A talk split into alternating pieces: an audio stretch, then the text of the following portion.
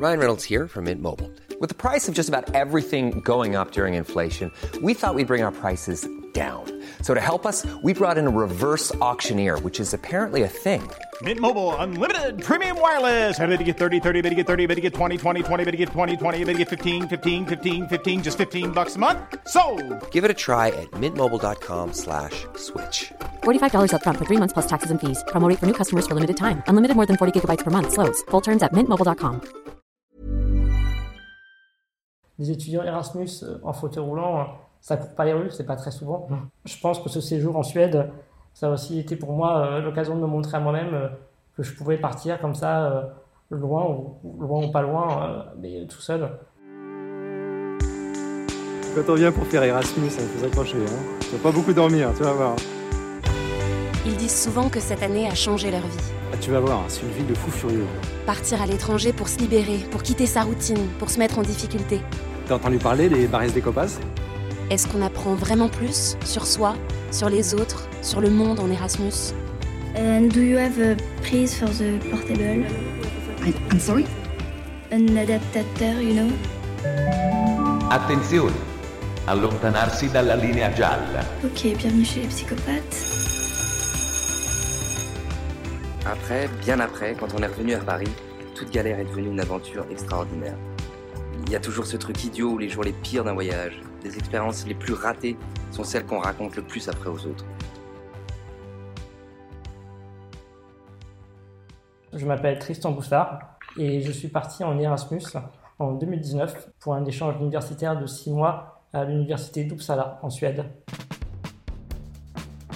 En 2018 et 2019, j'étais en deuxième année d'école d'ingénieur à Brest et comme tous mes collègues de promo, on devait, dans le cadre de nos études, partir faire un échange de minimum six mois à l'étranger, un échange académique. Et donc, euh, dès euh, la fin de l'année euh, 2018, on a dû commencer à, à faire des choix, à classer par ordre de préférence euh, trois ou quatre universités. J'avais mis en numéro un l'université de Bristol, en Angleterre. C'est un pays que j'avais trouvé assez euh, sympathique, accueillant et aussi euh, accessible par rapport à mon handicap. Donc j'avais mis Bristol en, premier choix et ensuite j'avais mis plusieurs universités de pays scandinaves en choix suivant, notamment donc euh, l'université d'Uppsala en deuxième parce que même si j'avais jamais été en Europe du Nord, c'est des pays qui sont connus pour être euh, assez adaptés pour les personnes handicapées, fauteuil roulant, et puis tout simplement des pays assez euh, sympathiques pour la vie étudiante. Il y a d'autres pays en Europe ou dans le monde qui, je pense, auraient été euh, beaucoup plus compliqués pour moi pour réaliser ce, séjour. hein. Euh, même parfois, euh, les pays du sud de l'Europe, que je connais plutôt bien, ne sont, pas forcément super. Les infrastructures portugaises ou espagnoles sont pas toujours incroyables. Bon, les françaises non plus, hein, pour être honnête. Mais donc, c'est vrai que c'était un, des critères qui a fait que j'ai choisi de partir en, en Suède. Bon, donc, je suis handicapé en fauteuil roulant électrique. J'ai une myopathie, donc c'est une maladie neuromusculaire qui fait que euh, vers l'âge de un an, un peu avant mes un an, mes muscles ont cessé de, de se développer. Et euh, pour euh, m'aider dans ma vie quotidienne et faire quasiment tous les gestes du quotidien, je dois être accompagné d'auxiliaires de vie, d'assistants, 24 heures sur 24, 7 jours sur 7, qui vont donc m'aider à faire tous les gestes du quotidien. C'est-à-dire, ça va de me lever le matin, à m'habiller, m'aider à préparer les repas, à manger, à m'accompagner dans mes déplacements, à aller aux toilettes, etc. En fait, un petit peu, un petit peu tout. Je peux quasiment rien faire physiquement tout seul. Les seuls endroits où je suis à peu près autonome, c'est euh, sur mon téléphone sur euh, informatique, sur ordinateur. Euh, une fois que ces derniers ont été installés devant moi, bon, c'est peut-être pas pour rien que je suis devenu ingénieur informatique. J'ai besoin d'aide constamment.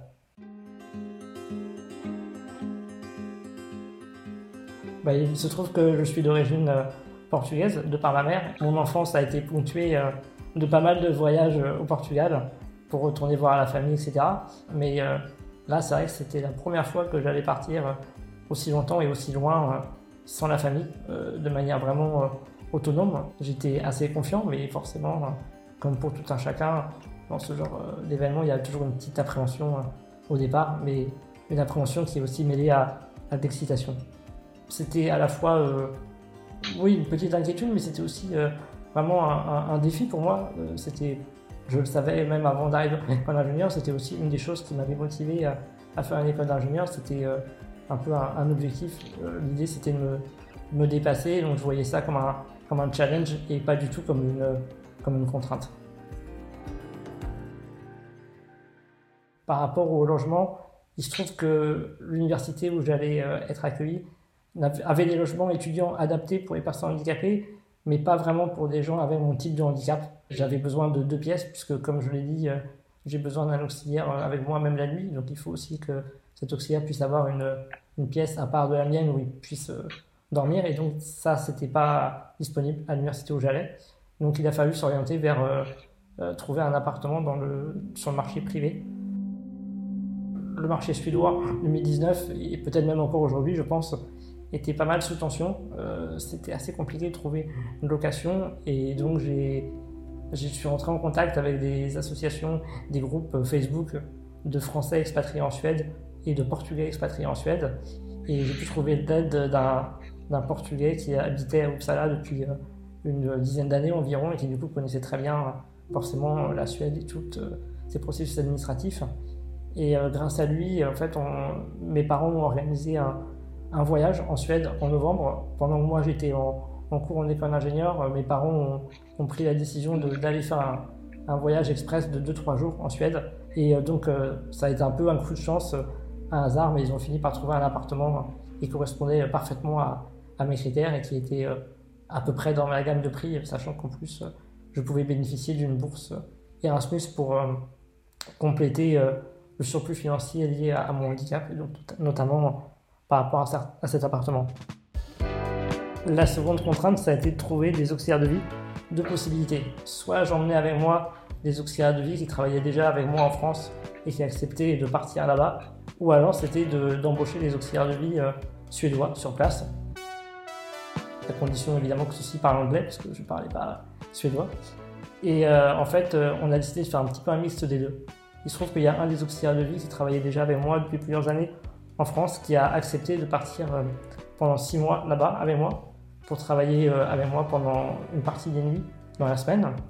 Et aussi en, discutant avec un de mes meilleurs amis d'enfance qui euh, s'est retrouvé au chômage pas très longtemps avant le départ. Il a accepté de partir avec moi en tant qu'auxiliaire de vie. Mais après, deux personnes, c'est pas assez pour s'occuper de moi H24, 7 jours sur 7. Sinon, ça s'appelle de l'esclavage. Et du coup, j'avais calculé qu'il me fallait environ trois autres auxiliaires euh, pour compléter cette, cette, joyeuse équipe.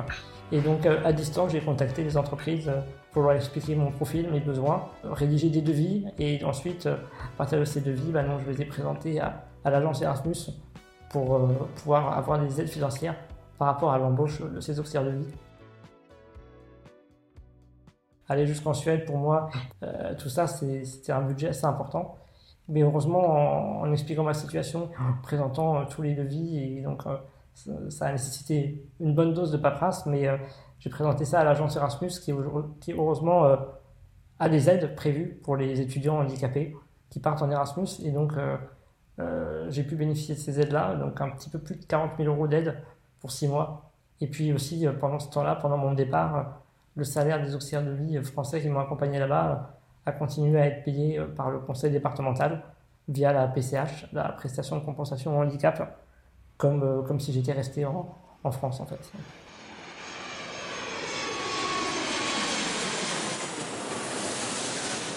au moment de monter dans l'avion, euh, direction la Suède, bah, c'est vrai qu'on se dit, ça y est, il n'y a plus de marche arrière possible, mais surtout on se dit, enfin, ça y est, tout le travail des dernières semaines, il n'était pas pour rien, ça y est, on va enfin voir de la neige, à défaut de voir du soleil. Hein. Et euh, c'est vrai que j'étais quand même assez euh, heureux et excité. Je me rappelle quand j'étais dans l'avion entre Paris et, et Uppsala. Euh, à côté de moi dans l'avion, il y avait une Suédoise qui revenait de, de, vacances à Cuba. Et elle, elle était déprimée parce que du coup, elle a quitté le soleil et les plages de sable fin. Et moi, j'étais tout heureux parce que j'allais avoir du moins 15 degrés et de la neige.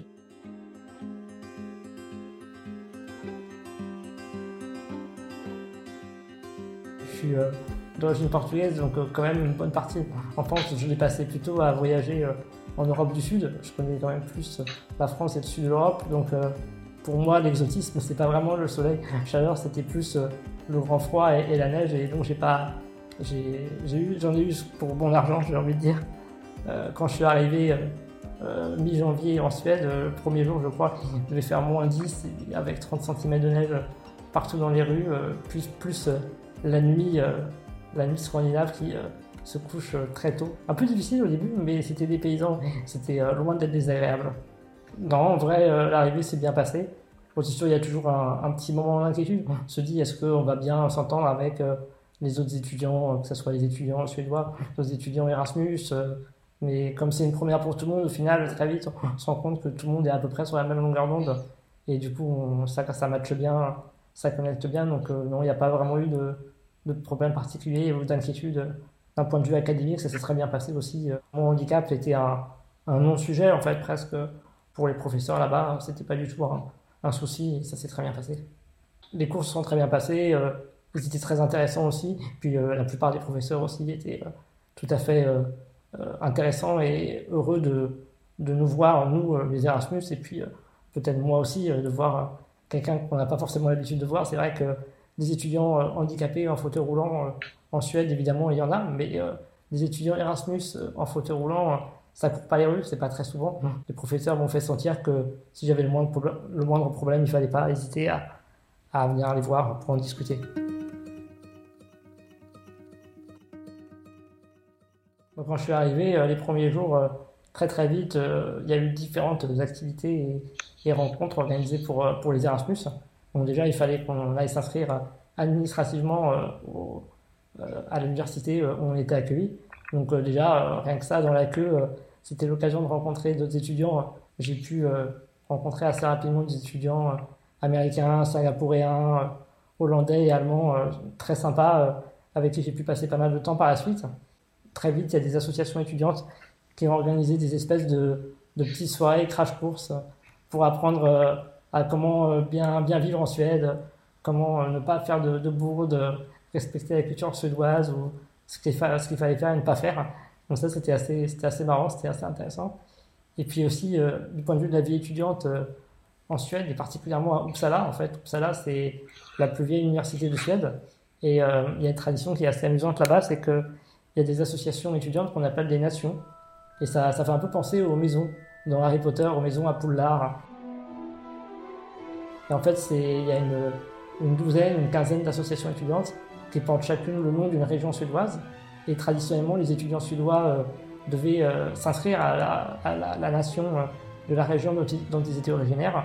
Bon, aujourd'hui, ça a changé, on peut s'inscrire à, à, la nation qu'on veut. Et, pareil, pour les étudiants étrangers, mmh. évidemment, on peut s'inscrire à la nation qu'on veut. Et moi, du coup, j'ai, je m'étais inscrit à la nation Vedala, donc une région qui était un petit peu plus au sud et à l'ouest d'Uppsala, là où j'étais. Et euh, j'avais choisi cette nation parce que ils avaient un, grand bâtiment à eux au centre-ville, un bâtiment assez moderne et du coup accessible. Donc c'était pratique pour, pour, rentrer moi et mon fauteuil pour participer aux, différentes activités et soirées. C'était marrant, c'était intéressant. C'est vrai que il y avait des voyages Erasmus qui étaient organisés par l'agence Erasmus, notamment il y avait un auquel j'ai pas pu participer parce que euh, c'était un petit peu cher financièrement pour moi euh, de devoir euh, monter jusqu'en Laponie suédoise, payer le transport et puis après l'hôtel sur place pour moi et mes auxiliaires de vie. Donc j'ai pas pu participer à ce voyage, mais j'estime que c'est pas très grave. J'ai pu visiter d'autres villes et villages autour d'Uppsala en Suède. Et puis surtout, avec des amis français, on avait prévu d'aller passer une semaine aux vacances de Pâques à Tallinn, en Estonie, donc juste en face de la Suède, en traversant la mer Baltique. Et donc, il y a des amis d'enfance français qui euh, euh, m'ont rejoint là-bas et on a pris le ferry. Donc, on est allé passer une petite semaine à, Tallinn, en Estonie, et c'était euh, très sympa. C'était aussi l'occasion de visiter des pays qu'on n'a pas l'habitude de visiter quand nous, on est en France. Et c'était très, très sympa.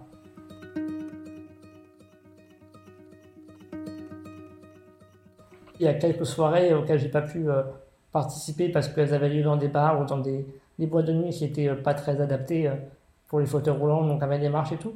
Mais en vrai, euh, c'était très très accessible comme pays, la Suède, enfin en tout cas de ce que j'en ai vu. C'est un pays qui est un peu comme les Pays-Bas, euh, est vraiment adapté pour, euh, pour le vélo. Les Suédois font beaucoup de vélo. Et du coup, bah, tout ce qui est adapté pour les vélos, ça sert aussi pour les personnes handicapées. Et donc, l'accessibilité, ça n'a pas été trop un sujet, en fait, pendant que j'étais là-bas.